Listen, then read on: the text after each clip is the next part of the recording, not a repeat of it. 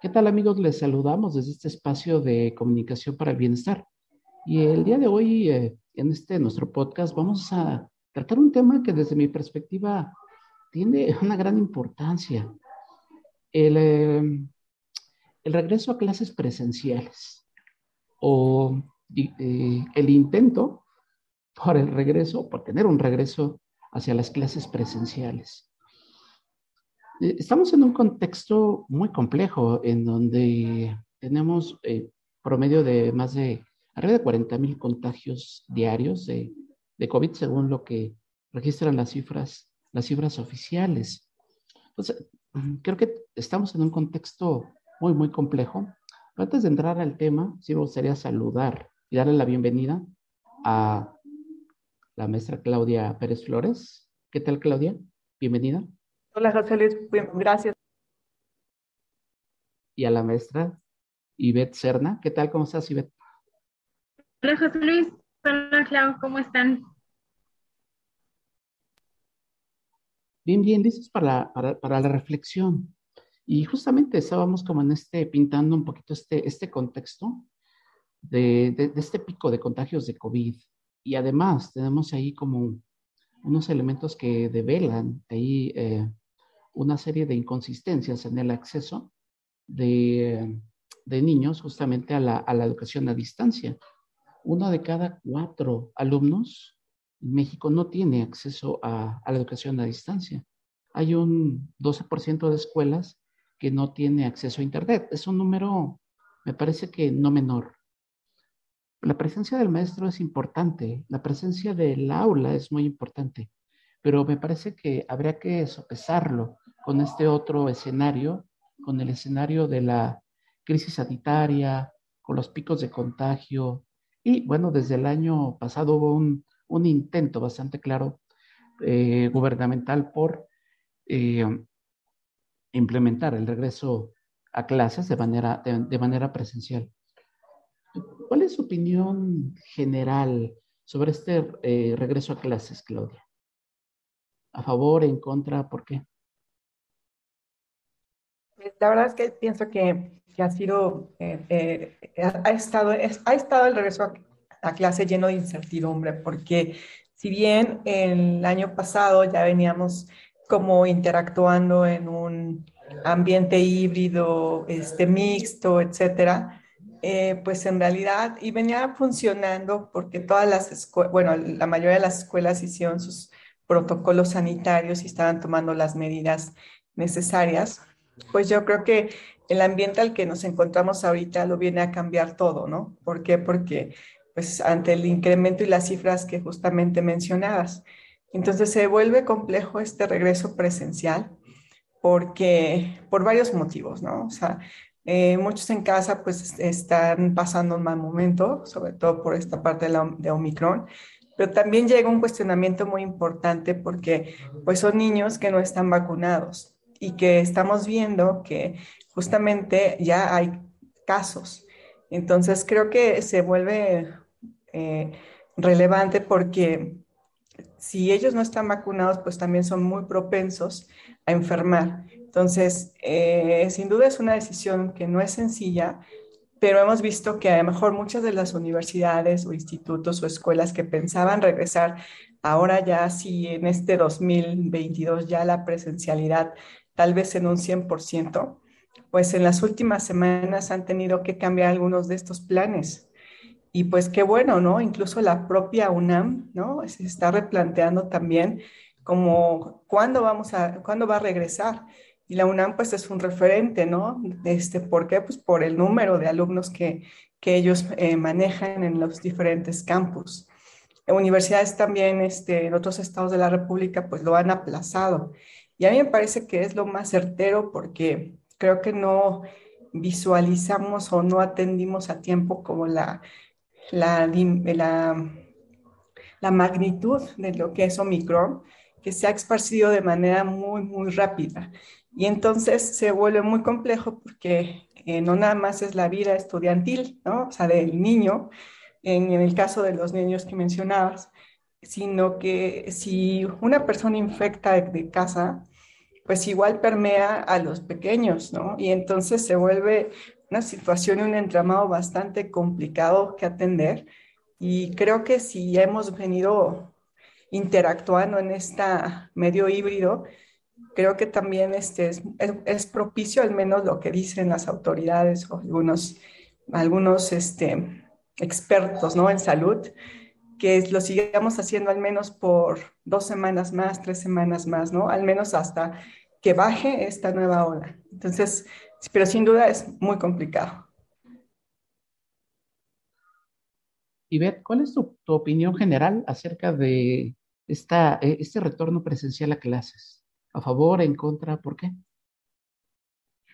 Bueno, yo no estaría ni a favor en contra, ¿no? Yo más bien vería como elementos positivos, elementos negativos y, y algunos ahí que, que, no quedan todavía del todo claros, ¿no?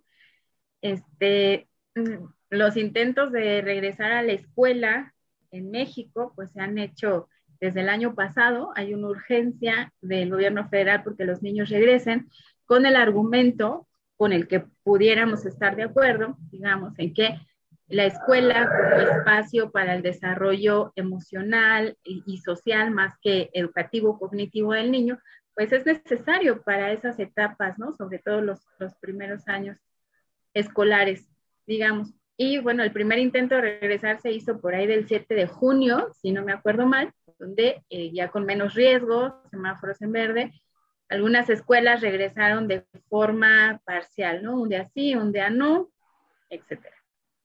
Y bueno, parecería que, que, todas las condiciones estaban puestas para que en enero todas las clases, todos los salones se volvieran a llenar, pero pues no contamos con la astucia de Omicron, que bueno, ahora nos tiene también en una situación muy compleja.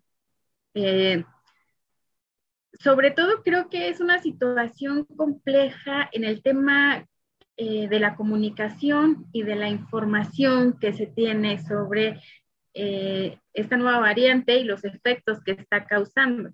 Es decir, parecería que estamos en los inicios de la pandemia, ¿no? Parecería que estuviéramos en aquel marzo del 2020, donde no sabemos nada del virus, donde no sabemos exactamente qué hacer ni hacia dónde nos vaya a llevar, ¿no?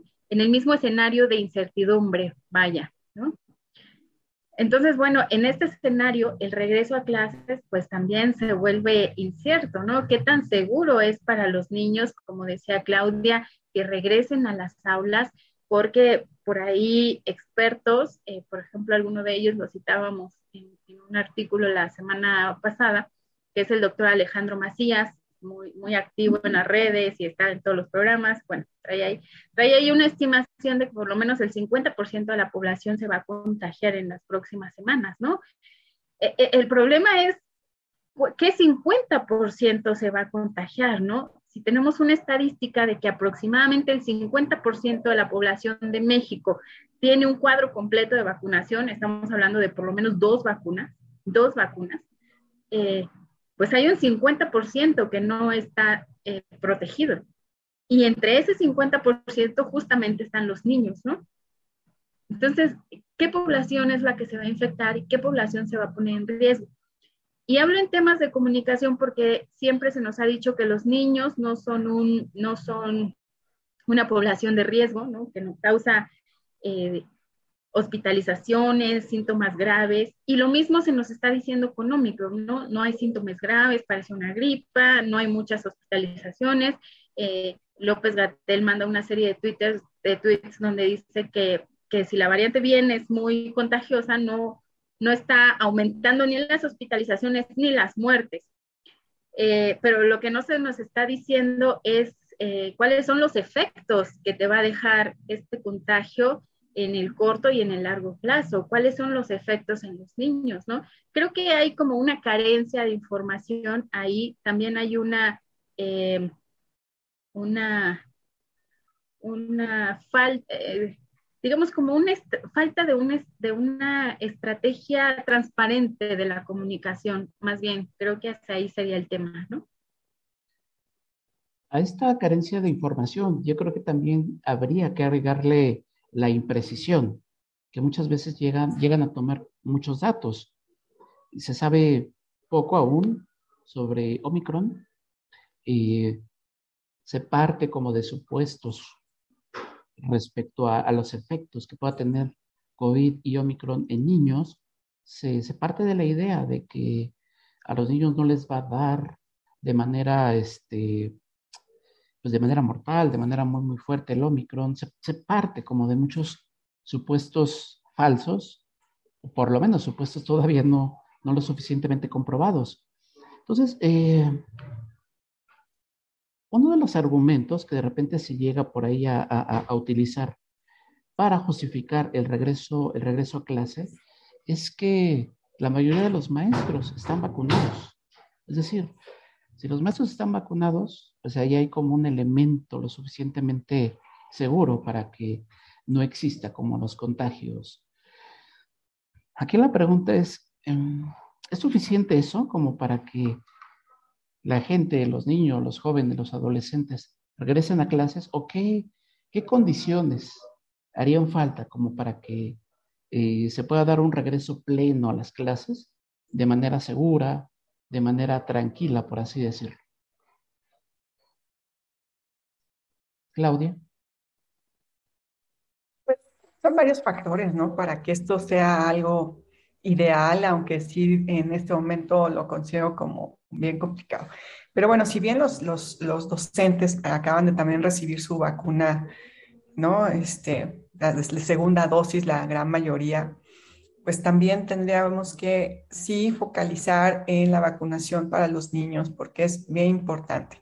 Porque los niños no nada más están interactuando en, en el salón de clase, en la escuela, sino también están interactuando con su familia. Y muchas veces esa red es la que a veces no detectamos de quién es el que puede estar contagiado.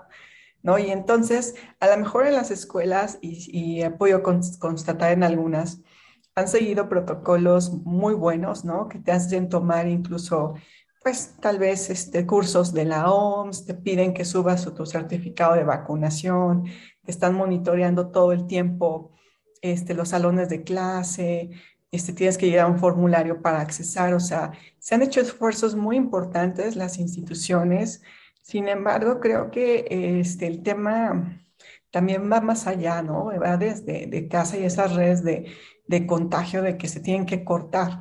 Entonces, sí creo que al menos en el corto, muy corto plazo, lo ideal sí sería continuar con las clases híbridas, mantener toda la parte de la sana distancia, este, cortar los contagios, porque pues es lo que justamente no nos ayuda mucho. Este, ya conocemos mucho que es aislarnos también, pero em, y yo creo que eh, una vez que de verdad que yo espero que esto sea algo rápido, pues tratar como de seguir, ¿no? Con la, con la dinámica, porque también estoy de acuerdo que esta parte de interacción, del el, estar en contacto con, con compañeros, etcétera, es indispensable, ¿no?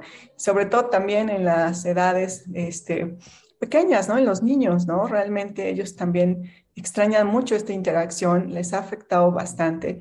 Este, y es necesario retomar esta, esta entre comillas, normalidad también.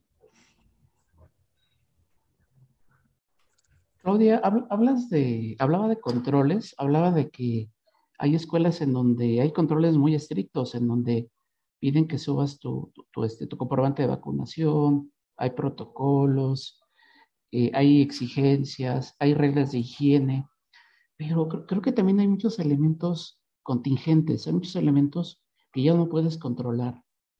Los, los espacios, los espacios públicos, los espacios, los patios de las escuelas, están llenos de oportunidades y de elementos en donde se pueden relajar las, eh, pues esos controles, en donde jóvenes, niños están sin, sin, el cubrebocas, se abrazan, hablan muy cerca, etcétera.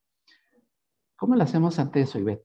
¿Qué, qué, qué, hacemos ante estos elementos contingentes? Qué difícil, ¿no? Es que en realidad no es difícil es, es muy fácil porque es un tema de responsabilidad ciudadana. O sea, ¿qué tan difícil? Pues depende de qué tan difícil para un ciudadano le resulta ser responsable, ¿no? Es decir, eh, sí, hay mucho esfuerzo en los protocolos, pero eh, con las evidencias, los expertos, incluso la Gaceta de la UNAM sacó una información sobre cuáles son las medidas para disminuir el riesgo de infección.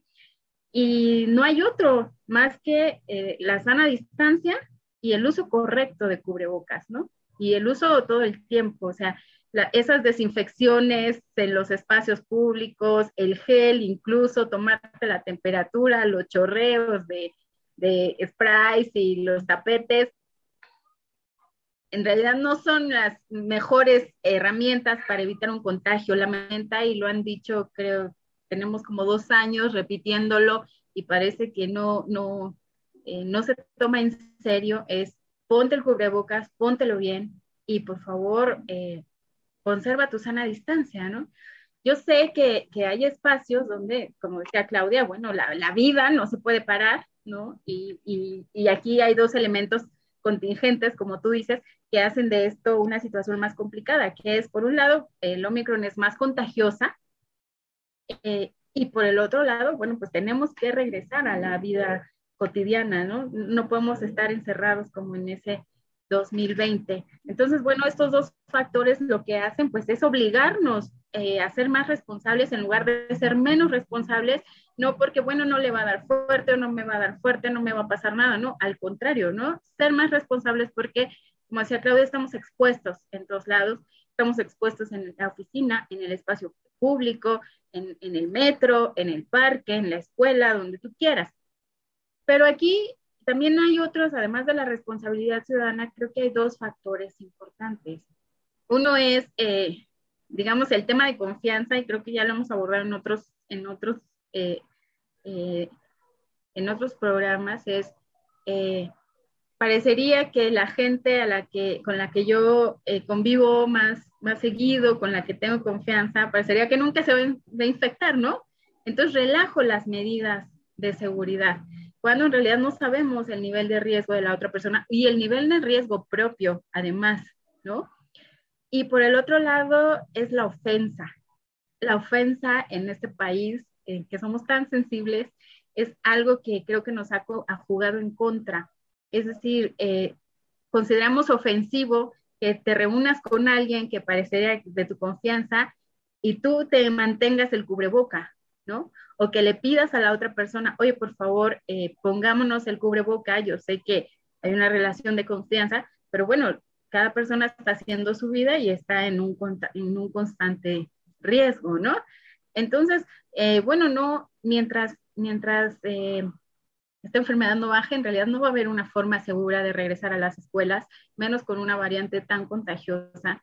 Es, estás expuesto todo el tiempo creo que lo mejor que, debemos hacer, por ejemplo, los que ya tenemos que tener una vida social más activa, pues es, eh, además de estas medidas que digo, siempre dar por hecho que lo tienes, ¿no? Porque si das por hecho que lo tienes, entonces haces lo posible por proteger al que está enfrente y, eh, bueno, también hacer que el del frente se proteja un poco más, ¿no? Entonces, eh, pues no tenemos nada, nada cierto, creo, en este momento. Creo que la información hay, y creo, que pocas enfermedades o pocas pandemias o pocas, pocas situaciones eh, hemos atravesado en donde haya tanta, tanta, tanta, este, tanta información y tan disponible. No obstante, están esos elementos eh, de contingencia en donde incluso se llegan a los excesos, como en el municipio de Catepec, en donde ya hay, una, ya hay un, un reglamento en donde se se, multa e incluso se, amonesta e incluso se llega a detener por, por algunas horas a personas que estén, este, estén en, en, la calle sin el cubrebocas. No, no obstante, estamos hablando de, del entorno del regreso a clase y eh, habiendo tanta información y habiendo tantos elementos que nos dicen no es viable el regreso eh, de manera presencial a clase, ¿por qué se toma la decisión? ¿Por qué creen ustedes que se toma la decisión de darle luz verde a este al regreso a clase, o por lo menos en, en, este, en discurso, hay esta eh, pues hay esta postura de que, de que los niños regresen a clase. ¿Desde qué perspectiva se está tomando esta, esta decisión o estas decisiones? ¿Desde lo político, desde lo económico, desde lo pedagógico, desde lo sanitario? ¿Qué razón es la que estaría pesando, eh, más? Claudia o Ivette, cualquiera de las dos que Bueno, yo, este, desde mi parte, yo pienso que eh, hablando justamente de, desde el discurso, yo creo que es un poco más político en el sentido de que todavía se afana un poco en seguir pensando que eh, el manejo de la pandemia ha sido lo mejor. y pues por supuesto que no. O sea, y, y, bueno, están los organismos internacionales, ¿no? Que lo alertan y que lo dicen y que lo ponen y lo discuten y hacen todas las recomendaciones, ¿no? Y, y, y que se hace caso omiso. Entonces yo pienso que es como, no, estamos bien, este, eh, pero la realidad, y creo que muchos lo vemos, pues es que no. O sea, la verdad es que no se está atendiendo este, algo tan fundamental como es salvaguardar la salud de las personas, ¿no? Y eso sí me parece muy grave porque al final pues es el principal recurso que tienen las naciones. Ahorita estamos viendo también un, un alto ausentismo no nada más en las escuelas, ¿no? Sino en muchos de los servicios, en servicios bancarios, servicios este, de restaurantes, por ejemplo, en donde la mitad de los, de los empleados está contagiado, etcétera. Entonces, siempre como, con ese eh, de minimizar las situaciones. Y es lamentable que a dos años que ya llevamos de la pandemia, pues no, o sea, no rectifiquemos, más allá de aprender, es bueno, la estrategia ha estado fallando aquí y aquí, ¿por qué no construir otro tipo de estrategias que nos permitan salir adelante, ¿no? Entonces, sí creo que estamos como en esa dinámica muy compleja en donde este, hay una crítica muy fuerte también, pero que no, no hay una, pues sí, o sea, no se reivindica, por así decirlo, ¿no? O sea, sabemos que los, los planes, las campañas, las estrategias, pues se tienen que estar revisando de manera constante y se tienen que estar también como modificando acorde a las necesidades que estamos viviendo. Y es lo que no estamos viendo. Entonces, como que hay una terquedad de que sí está funcionando y así es como lo vamos a llevar, ¿no? Hay, obviamente sí hay cosas que funcionan, hay cosas que también, este, como la vacunación, ¿no? Que hay centros eh, donde la están aplicando excelente y también, o sea, eso también vale la pena rescatarlo. Pero hay cosas que se minimizan y que no deberían de ser así. ¿Y ve, políticamente sirve esa decisión? ¿Económicamente sirve esta decisión? pedagógicamente sirve esta decisión? Sanitariamente, pues ya ni lo preguntamos porque creo que no sirve para nada, pero políticamente, económicamente, ¿sirve pedagógicamente la decisión de regresar a clase de manera presencial? Bueno, yo, yo creo que el trabajo del de quehacer político y de gobernanza no es fácil. Eh, jugándole un poco al abogado del diablo, aunque siempre tenemos una postura más crítica hacia el ejercicio de gobierno, pues es que en realidad en la práctica siempre tienen que estar tomando decisiones entre varios frentes, ¿no? Y como dicen por ahí, no puedes ser monedita de oro ni puedes estar bien con Dios y con el diablo. ¿A qué me refiero? Pues que los gobiernos siempre tienen que tomar decisiones eh, pensando por un lado en la economía, que es factor imperante, por otro lado en salvar vidas, ¿no? Eh, por otro lado, sí, en el rezago educativo, que quizás creo yo, sería el, el, menos fuerte de todos los indicadores, ¿no? Entonces, bueno, como dice Claudia, por un lado, el discurso es que los niños necesitan ya regresar a estos espacios, hacer su vida, no sé, ahí tendríamos que preguntarle a los niños. Yo en realidad no he visto, esas son suposiciones que una encuesta vaya y, y, les diga a los niños una investigación seria para ver cómo están de, de, salud, cómo se sienten emocionalmente, etcétera. Entonces, eh, yo creo que habría que tomar esas, esas, esas opiniones, ¿no? Bajar a, la, a tierra esas, esas opiniones.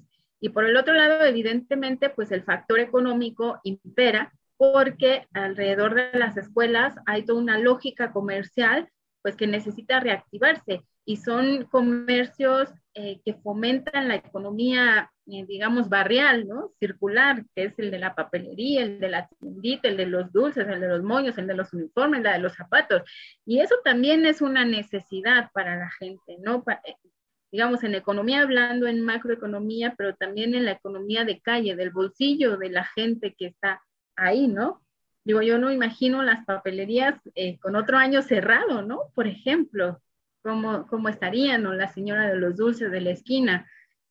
Entonces, em, pues sí, creo que es una decisión que, que, se tiene que abordar desde muchos puntos, pero eh, lo que sí es cierto es que eh, tampoco podemos estar parados tanto tiempo, ¿no? digo, ojalá todos tuviéramos la posibilidad de mantenernos en casa, de, estar aislados, eh, pero eh, las familias pues tenemos que salir a trabajar y la gente necesita también buscar el sustento y bueno, las escuelas sí son un centro social, educativo, pero también son centros económicos. creo que una de las cosas que nos ha enseñado COVID es que hay muchos procesos que no requieren tanta burocracia, que no requieren la presencia física, que se pueden ahorrar pasos, a lo mejor que se pueden simplificar muchos procesos, y se pueden hacer compras en línea, hay, hay, un trabajo en línea que también se puede hacer.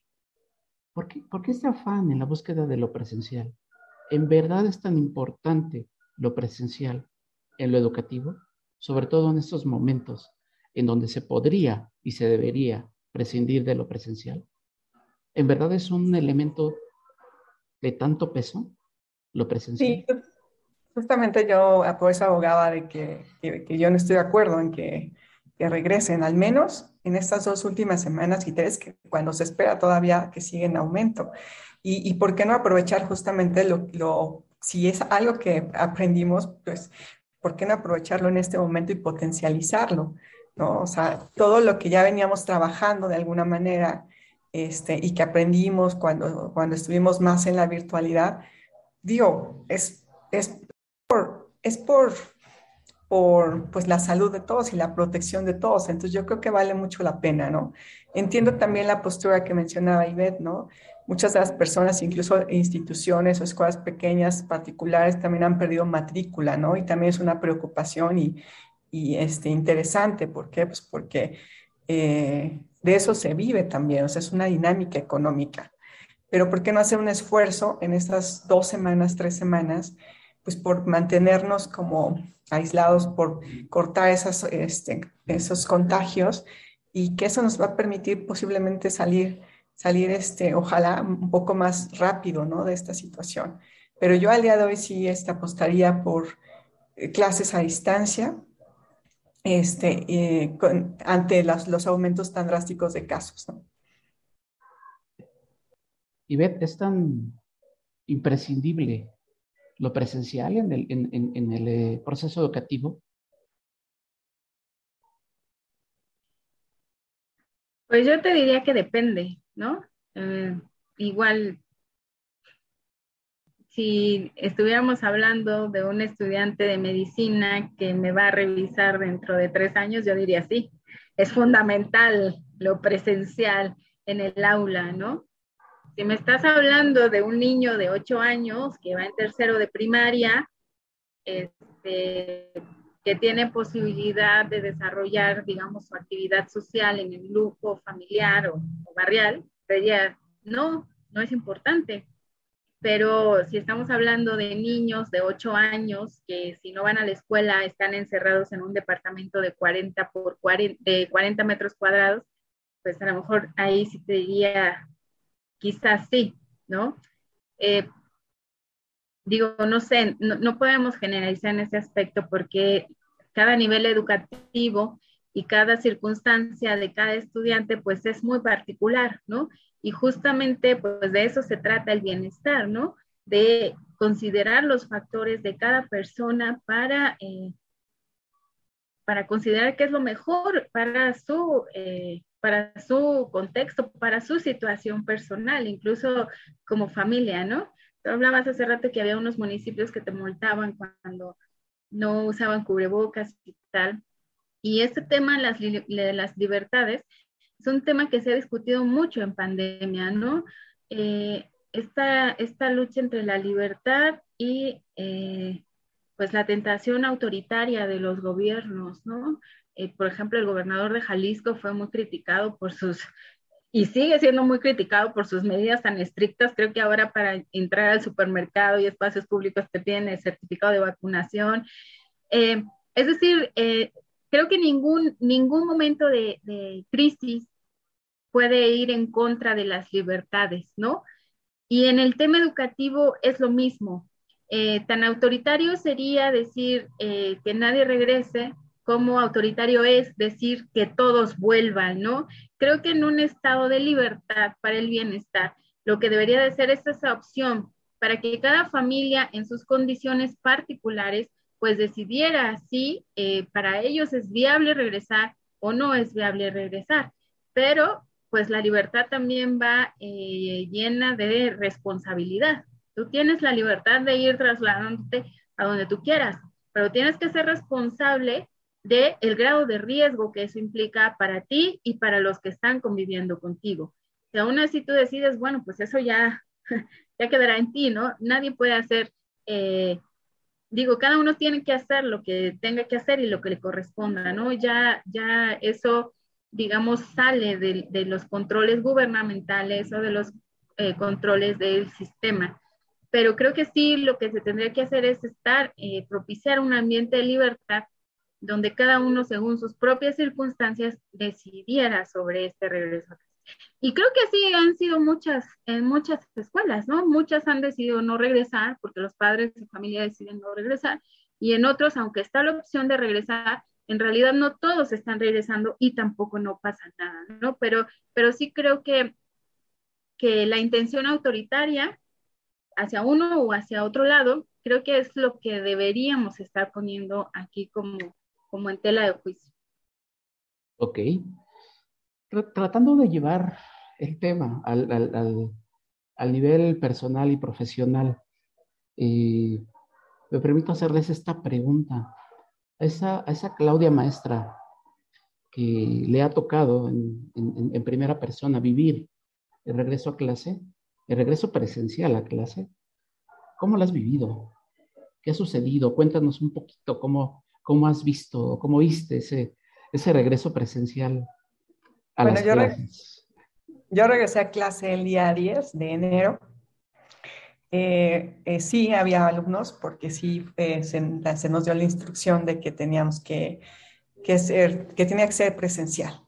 Eh, la verdad, los chicos muy entusiastas, ¿no? Este, eh, porque también como que extrañan esa interacción. Después del año pasado no habían regresado al aula, entonces regresan con todo el entusiasmo, etcétera. Y, pero bueno, justamente eso fue la semana pasada, que estamos hablando del 10 de diciembre. Eh, al día de hoy realmente está solamente la mitad del grupo, ¿no? Entonces, eso llama mucho atención. ¿Por qué? Porque pues, y sí, se han dado casos. Entonces, yo creo que queda más en esta parte de tener toda la intención y, sí, o sea, continuar con esta parte de interacción, la parte de, cercanía, etcétera. Pero sí, nuevamente, pues las condiciones no se prestan, ¿no? Sin embargo, nos hemos, hemos estado interactuando también a, esta, a través de las plataformas, ¿no? Y bueno, ellos entregan sus trabajos, sus tareas, me reportan, etcétera. Y creo que es una buena manera, ¿no? O sea, eh, tener como hacer eh, útiles todos los recursos digitales que tenemos en este momento y seguir adelante. Pero sí, definitivamente el, ausentismo, al menos en unas, a una semana, sí se vio mermado, y sí lo puedo decir, como al 50%.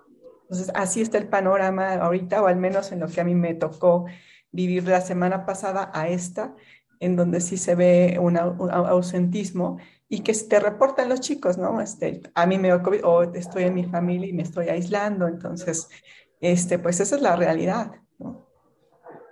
Eso es lo que me ha tocado. Y Beth, a ti desde la otra perspectiva, desde la perspectiva de madre de familia, ¿cómo ha sido este, proceso con, con Elías? Eh, ese, intento de la, escuela por reanudar las clases presenciales. Pero, ¿qué pasó? Bueno, en, realidad, eh, no sé, eh, de este lado, en mi caso particular, no ha habido un regreso a clases, ¿no? Los chicos no se han integrado a clases, siguen en línea y van a seguir todo el mes. No, pero creo que, e, este caso particular no, no, sería como un buen ejemplo del grueso de la población, ¿no? Eh, eh, lo que yo veo en el grueso de la población es que sí hay esta, eh, pues, instrucción del regreso a las aulas, sin embargo, sí, como dice Claudia, hay un ausentismo muy grande. yo estuve revisando cifras, por ejemplo, de algunos jardines de niños, donde en una matrícula de promedio 200 niños están yendo alrededor de 52. O sea, sí es un nivel de ausentismo, eh, digamos, grande, pero que también seamos realistas, ¿no? Eh, no va a impactar en el, futuro eh, académico ni en el de, de, los chicos. Es decir, por un lado, administrativamente, no, no van a reprobar, no van a perder un año. Y por el otro, digo, no son conocimientos que no puedan ser salvables más adelante, ¿no? Ni, que vayan a impactar en su, su desarrollo profesional o, muy a futuro, ¿no? Desde mi punto de vista, en este, en este grado escolar que yo estoy eh, como siguiéndole el ritmo, que sería este, pues, pues los grados básicos, ¿no? Hasta secundaria. Ya en, cuestión de universidad, pues ya ahí sí sería otra cosa. Pues que, creo que tu caso no es tan aislado y creo que es bastante representativo, no solamente a nivel personal, a nivel familiar, sino a nivel estatal, es decir, hay más de 10 estados que ya, ¿cómo lo podemos decir? Se, se declararon en rebeldía y definitivamente dijeron que no regresan a, a clase, es decir, Aguascalientes, Baja California, Chihuahua, Durango, Guanajuato, Jalisco, Nayarit, Quintana Roo, San Luis Potosí, Tabasco, definitivamente dijeron, no regresamos, no regresamos a clase. A mí lo que me ha tocado ver son... Perdón, adelante. Perdón, perdón que te interrumpa, José Luis, pero es que, por ejemplo, aquí eh, eh, volvemos a la idea anterior. O sea, otra vez es una determinación de Estado basado en qué. O sea, está bien, entonces el argumento sería la protección de los niños, pero, pero las mamás ya están regresando a trabajar, los papás, o sea, no estamos en las mismas condiciones de marzo del 2020, donde todos estábamos en casa, ¿no? Entonces, e, en estos momentos, que un niño esté en casa puede complicar la dinámica de una familia. ¿Por qué? Porque ese niño eh, puede que no tenga quien lo cuide, puede que no tenga quien lo lleve a la escuela, quien lo recoja, quien le ayuda con las tareas, en quién se queda. O sea, es una carga de eh, estrés y de preocupación que se tiene que sumar a los padres y madres de familia que tienen que salir a trabajar, ¿no? Entonces, a lo mejor a estos papás eh, están llevando a los chicos no porque realmente estén pensando en el aprovechamiento escolar o que no vayan a perder clases o lo que eh, dejen de aprender, sino que por lo menos saben que los niños van a estar seguros en un tiempo, en un horario y por lo menos se pueden despreocupar en ese periodo, ¿no? O les puede quitar la carga de saber dónde van a, llevar a los chicos, la logística familiar, etcétera, ¿no?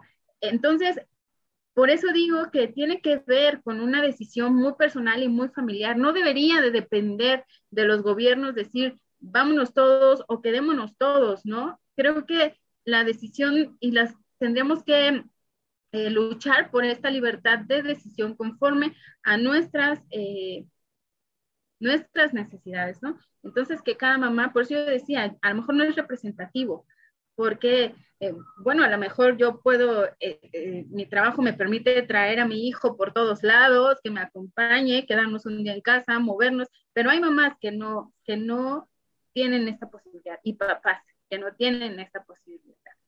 Entonces, eh, bueno, sí, creo que deberíamos de poner el tema de las libertades un poco más sobre la mesa. Y, Yo creo que el mensaje tendría que ser ese, ¿no? O sea, a ver, este, es opcional el hecho de que lo manden siempre y cuando, ¿no? Y no esa parte de, eh, es obligatorio, ¿no? Y así va a ser, ¿no? Entonces yo creo que el mensaje también tendría que ser más em, diverso, ¿no? De decir, porque sí, sin duda hay diferentes situaciones, entonces como dejar como esa apertura, pero con ese esa mensaje claro, ¿no? Y creo que ahí es donde siempre está como la discusión, la contradicción, ¿Por qué? Pues porque es así es y así es, ¿no? Entonces, sabemos que hay diferentes situaciones, entonces, ¿por qué no abrir, ¿no? Como esas opciones este, también que ayudarían también como a, pues, a que los padres de familia en este caso pues tomen las mejores decisiones, ¿no? Y que también es válido, ¿no? Así es, tal, tal vez vemos a la pandemia o al, al, periodo de la pandemia como un todo, como si, si, si, si en cada uno de los procesos hubiera sido o, sea de la misma manera y en realidad no, como bien decía Ivette, pues de repente se toman decisiones como si estuviéramos al principio de la, de, la pandemia. Hoy en día tendremos que tomar decisiones pensando en otra serie de, variables, en otra serie de, de, circunstancias, en temas económicos. Acabas de decir, es, es bien importante, ¿no? Y, pues, porque está develando todo un problema, ¿no? Es decir, eh, la responsabilidad de en dónde se quedan los niños, con quién se quedan los niños, cómo se quedan los niños. Es, un, es un problema no menor que de alguna manera está develando serias carencias y que se profundiza justamente en este nivel, en este nivel de la pandemia en donde muchos padres de familia ya están trabajando, ya están en actividades. Entonces, ahí hay un tema, ¿no? En donde se quedan los niños, justamente, ¿no? Entonces, hay una serie de implicaciones, ¿no? Que de repente no son tomadas en cuenta. Yo lo que les iba a comentar ahí un poquito de mi experiencia. Son una experiencia llena de, de, de elementos contingentes, por así decirlo. Un mundo de gente, de repente lo mejor organizada posible. Me parece que la universidad pone todo de su parte como para, para, para establecer controles, para establecer protocolos, pero de repente es tan complejo eh, lidiar con esos elementos que ya no puedes controlar que eh, me parece que eh, de repente es muy, muy compleja esa, esa decisión de pues, seguir, ¿no? Seguir en, este, seguir en clase presencial, sobre todo cuando muchas universidades pues tienen como toda una infraestructura como para intentar otro tipo de, de, de, de modelos Aquí es tiempo, me parece, de ser creativos y de intentar hacerlo, voltear hacia lo híbrido, voltear hacia lo digital, voltear hacia otra serie de elementos que no pongan por ahí en, este, pues no pongan en peligro justamente el bienestar de la gente, la salud de la gente, la salud de las personas, ¿no? Es decir, yo, yo, yo veo tantos elementos contingentes, tantos elementos en donde puede haber contagios, en donde de repente el control se sale de las manos, desde los más pequeñitos, es decir, eh, alumnos y maestros que de repente se cansan de traer el cubrebocas y que de repente no lo traen, este, la cercanía, etcétera, elementos que desde luego juegan en contra de, pues, este, la lógica que debería seguir la protección contra el contagio, justamente, ¿no? Eh, ¿Qué hace falta como para que se pueda dar un regreso a clase seguro, un regreso a clase que asegure el bienestar de la gente, que no comprometa la salud, la economía, todos los factores que aquí se pusieron sobre la mesa. ¿Qué tan lejanos estamos? ¿Sienten ustedes que estamos de un regreso a clase en donde se ponga, en donde se anteponga el bienestar por sobre otro, otro tipo de, de, eh, factores, como pueden ser los políticos, los económicos, etc. ¿Qué tan lejos creen ustedes que estamos? Una pregunta interesante porque depende mucho de cómo vaya transitando esta, esta pandemia, ¿no? Este, ahora con Omicron. Pero yo pienso que si ahorita nosotros eh, tomamos como un esfuerzo colectivo, yo apostaría por el esfuerzo colectivo y el esfuerzo colectivo es, tiene que ver con la responsabilidad, este, ser todos responsables en la medida de, desde nuestro campo, ¿no? Desde donde estamos interactuando.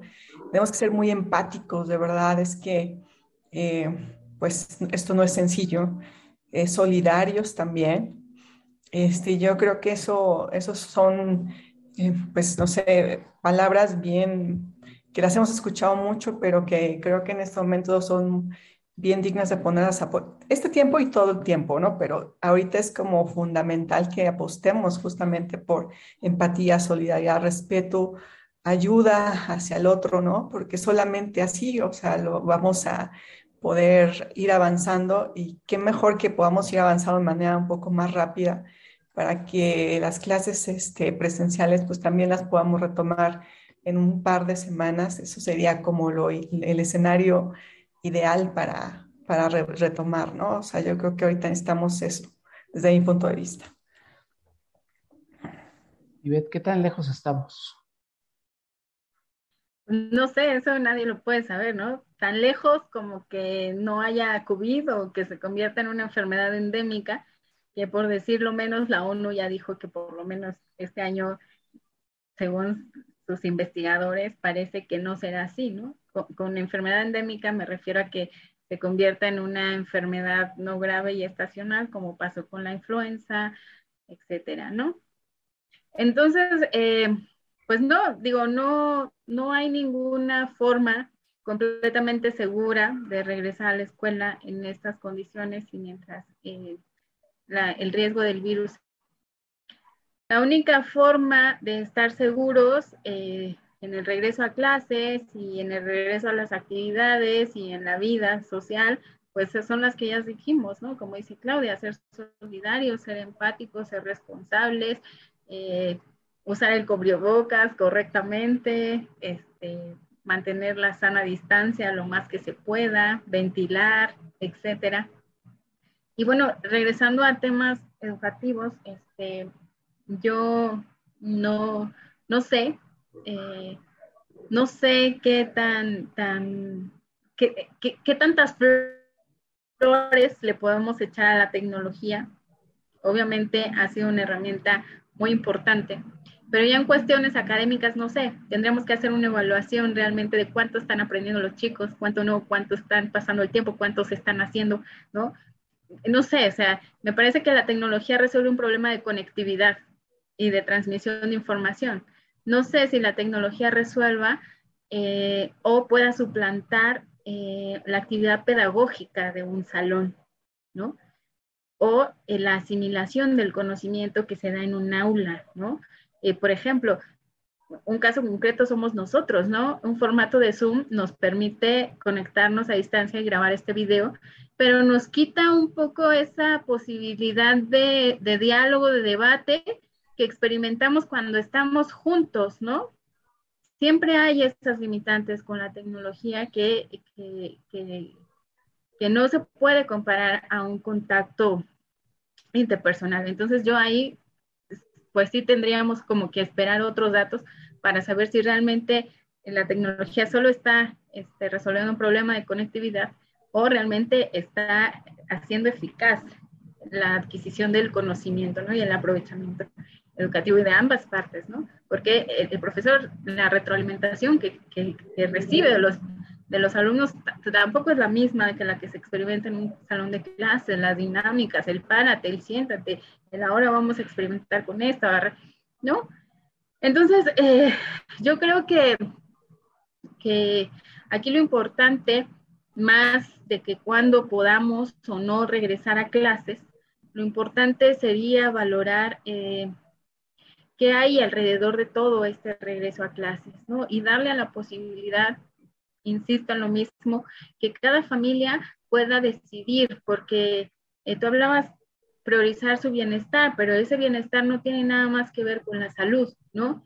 La economía es parte de ese bienestar y, y las personas tienen que, que, salir a trabajar y necesitan dinero, ¿no?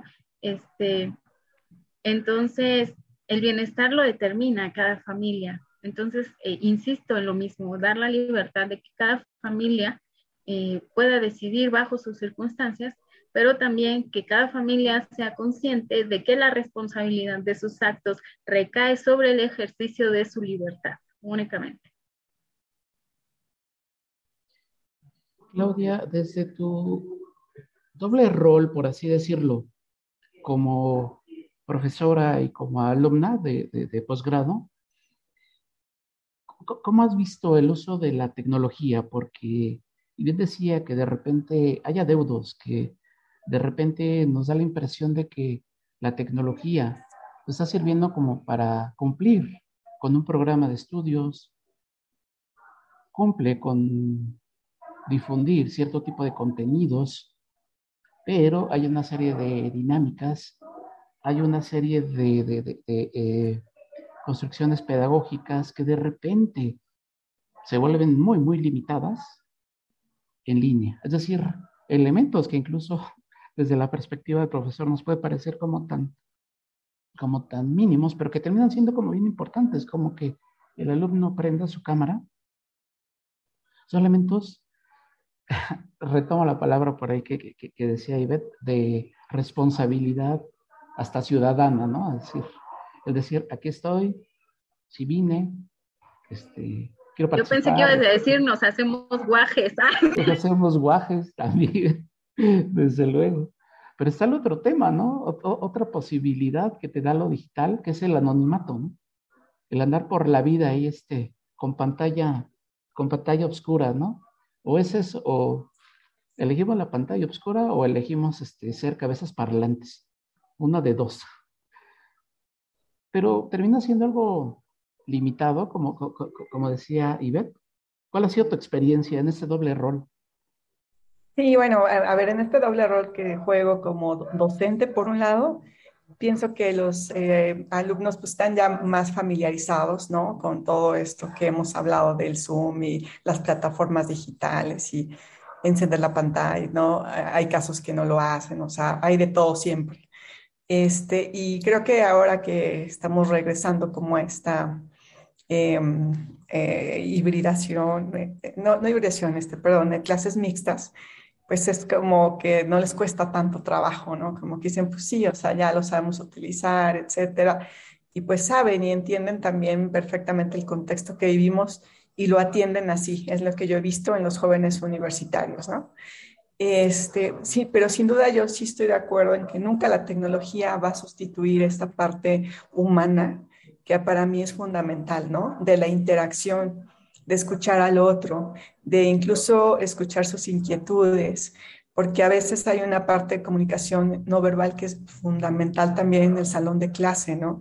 Que te permite también entender mucho cómo ese estudiante se está sintiendo, cómo realmente le está interesando la clase también, si está poniendo atención a la clase, y eso te lo da también el diálogo, ¿no? En el diálogo, en esta eh, retroalimentación que hacemos eh, o esta parte dialógica en donde uno como profesor pues está explicando la clase y te estás viendo nutrido, esa clase se va, está, se va volviendo eh, muy interesante justamente por los comentarios que vierten los estudiantes, ¿no? A través de lo que expresan, a través de sus opiniones. Y pienso que la parte híbrida lo, sí lo limita un poco, ¿no? Esta sensación, esta interacción. Entonces, a lo que voy es que en la parte como profesora, sí creo que la tecnología nunca va a sustituir esta parte humana. Y como propia alumna ¿no? de, posgrado, pues este, me doy todavía cuenta más, ¿no? ¿Por qué? Porque la, la, discusión, la crítica, el análisis, etcétera, pues siempre tiene que estar ahí, ¿no? Porque es parte fundamental de la educación, ¿no? Construir este pensamiento crítico. Y el aula es este, sensacional justamente por eso. ¿Por qué? Pues porque nos permite como compartir con otros compañeros que traen también otra, este, otras experiencias, pues este compartir de eh, poner puntos que a veces no necesariamente tienen que ser los mismos, ¿no? O puntos de vista iguales, pero justamente eso lo, lo, hace también bien interesante porque nos permite toda esta apertura. Y a veces con la tecnología, por ejemplo, pues decimos, es que tenemos una hora, ¿no? Eh, o tenemos una hora y media de clase. Y a veces incluso en la interacción te dices, bueno, la, la discusión estuvo tan buena, ¿no? En la universidad, que entonces sales incluso al salón de clase y te vas a tomar un café y sigues la conversación y sigues la, la dinámica, la discusión y, este, y eso es lo rico realmente. Entonces, este, pues tiene sus pros y sus contras, pero sí, yo totalmente la apuesto más a la parte de, de la interacción este, humana, ¿no? O sea, para mí eso es lo más importante y ojalá que la podamos ir retomando poco a poco también, porque es muy valioso y muy importante. ¿Qué, qué, qué le pediríamos ya para irnos despidiendo? a las instituciones educativas, tanto a las privadas como a las públicas. ¿Cuál sería su responsabilidad aquí en este, en todo este momento tan, tan, tan complejo, no? Pues lo que les pediríamos es que cumplan su papel, ¿no? Es decir, me refiero a que su, eh, su principal tarea es eh, asegurar una infraestructura de calidad, ¿no? Donde se puedan desarrollar las actividades de la mejor forma y hoy día de la forma más segura, ¿no? Es decir, que realmente eh, aseguren que las escuelas van a tener agua potable, eh, que van a tener, eh, en el caso, por ejemplo, de las escuelas que tienen modelo híbrido, conexión, ¿no? que los insumos van a ser provistos por el Estado porque es su responsabilidad. O sea, no tendrían por qué las madres de familia o los maestros estar desembolsando el dinero para comprar gel, para comprar papel de baño, para comprar jabón, para comprar cloro, para comprar, etcétera, ¿no? Entonces, si el gobierno considera que es eh, posible regreso, entonces que aseguren las condiciones para el regreso, que creo que de las labores pedagógicas y educativas el cuerpo docente lo hace bastante bien y no necesita mucha intervención del Estado. Entonces, que el Estado se limite a cumplir con estas responsabilidades para que aquellos que decidan en el ejercicio de su libertad regresar a clases, lo puedan hacer con esta seguridad, que es el trabajo del Estado, ¿no? Brindar la seguridad para que tú te puedas desarrollar en un marco de bienestar. Eso es lo único. Creo que no le estamos pidiendo que descubra el hilo negro, no le estamos pidiendo que descubra la cura contra el COVID, no le estamos pidiendo nada más que cumpla con necesidades que durante décadas y décadas y décadas se les ha pedido que cumplan, ¿no? Nada más. Incluso en las zonas rurales, que haya baños, algo tan sencillo, que haya piso de tierra, techo de cemento, cosas básicas de infraestructura y de insumos, nada más. Y que les paguen a los maestros también. Eh, que les paguen a los maestros se les debe de pagar. Pero digo, eso recae también en funciones administrativas, que creo que esa es la labor del Estado. El cuerpo docente lo hace bien, creo que lo ha hecho muy bien, eh, creo que sí debe tener un reconocimiento un reconocimiento para el cuerpo y ellos saben qué hacer dentro de las instituciones, es su espacio natural. Entonces, que los dejen tranquilos, pero que sí les provean de todas las eh, herramientas para que ellos puedan tener un regreso seguro para aquellos que decidan regresar, nada más. Y, y, que, eviten, que eviten caer en cuestiones autoritarias de un lado al otro y que realmente cumplan lo que dicen en los discursos, que es el garantizar el ejercicio de la plena libertad de los ciudadanos. Claudia, ahora vamos con el otro protagonista de la educación, de ese proceso educativo. Ya para ir, ya para ir terminando, ¿qué le pedirías, qué le dirías a los alumnos en ese momento tan complejo de, la pandemia y pues en relación a, la, este, a lo presencial en lo educativo? Pues mm, más que pedirles los motivaría porque este, todos han vivido eh, situaciones complejas en casa, ¿no? Ya sea desde que el papá perdió trabajo o alguien infectó en casa o han tenido muchos gastos. Entonces yo creo que sí es momento también de, motivar a los chicos porque a veces me puedo pensar, ¿no? O sea, como jóvenes pues les cerraron el mundo. Este, posiblemente nosotros tuvimos más oportunidades de, de conocerlo un poco más como en esta normalidad y pues para ellos no ha sido sencillo, pero también valoro la fortaleza de los jóvenes porque también, este, la verdad es que se han sabido adaptar y, a veces son bien creativos, también eso hay que resaltarlo mucho. Y, este, y yo realmente les, les quisiera como, pues sí, em, invitar a que sigan con ese dinamismo, a que justamente aprendiendo de estas grandes experiencias, pues una de las vías que nos va a sacar de mucho de esto, pues también es la educación. Entonces, también ser este, eh, eh, no bajar la guardia, seguir preparándonos, porque justo también necesitamos sociedades, estudiantes que, que justamente la apuesten, ¿no? También y que tal vez estos momentos tan complicados nos ayuden también a saber que la educación tiene que ver también con una responsabilidad social, con una acción social y que eso si lo enfocamos al bienestar de otras personas, pues es mucho mejor, ¿no? Y lo vimos ahorita que si nosotros no podemos pensar nada de una manera individualista, ¿no? Somos un todo y en ese todo, pues el bienestar depende de todos. Entonces, en la medida de que lo veamos así, nos vamos a beneficiar este, mucho, ¿no? Y qué bien que nos beneficiemos este, todos, ¿no? Eh, en todos los sectores, en todos los niveles. Este, y yo nada más los invitaría a que con lo que tenemos, este, que también nos exijan a, nosotros como profesores también, ¿no? Este, que se vuelvan exigentes con nosotros, que nos cuestionen, que nos pregunten, que, que sean inquietos también y que, y que esto nos, nos ayude todavía a ser mejores estudiantes también, porque sí lo podemos hacer sin duda. Eso es lo que les diría. Vivimos momentos complejos de la pandemia, momentos en donde parecería que la educación presencial sale sobrando, podría esperar. Es decir, son tiempos que me parece merecerían un esfuerzo colectivo, una responsabilidad personal, una responsabilidad ciudadana, mucha creatividad en las empresas educativas, en las instituciones educativas, mucha paciencia también en, en alumnos, en profesores, y desde luego no olvidar poner en el centro de todo esto que se está discutiendo, pues el proceso educativo, me parece fundamental, ¿no? Eso que, eso que, que comentabas, Claudia.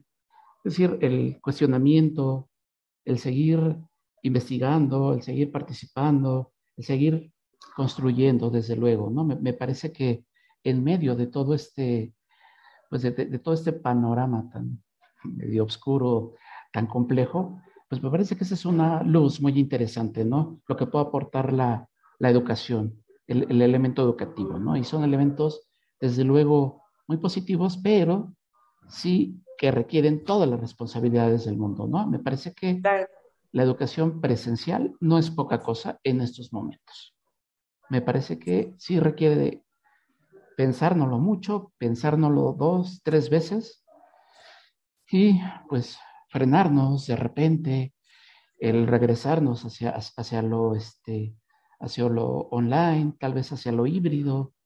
Es decir, tomar las mejores decisiones, ¿no? Que afecten al menor número de personas, desde luego, ¿no? Y que, pues, desde luego, aseguren el bienestar en diversos niveles, ¿no? A nivel educativo, como le decía Ivette, ¿no? A nivel económico, ¿no? Es decir, ¿con qué cara, ¿no? Les decimos a los papás, ¿no? Es decir, dejen a los niños en las escuelas, dejen, dejen a los niños en las casas, es, váyanse a trabajar.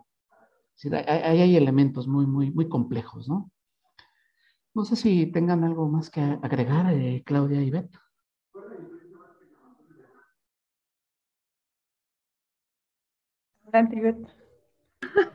¿Con qué te despedirías, Ivette? Gracias.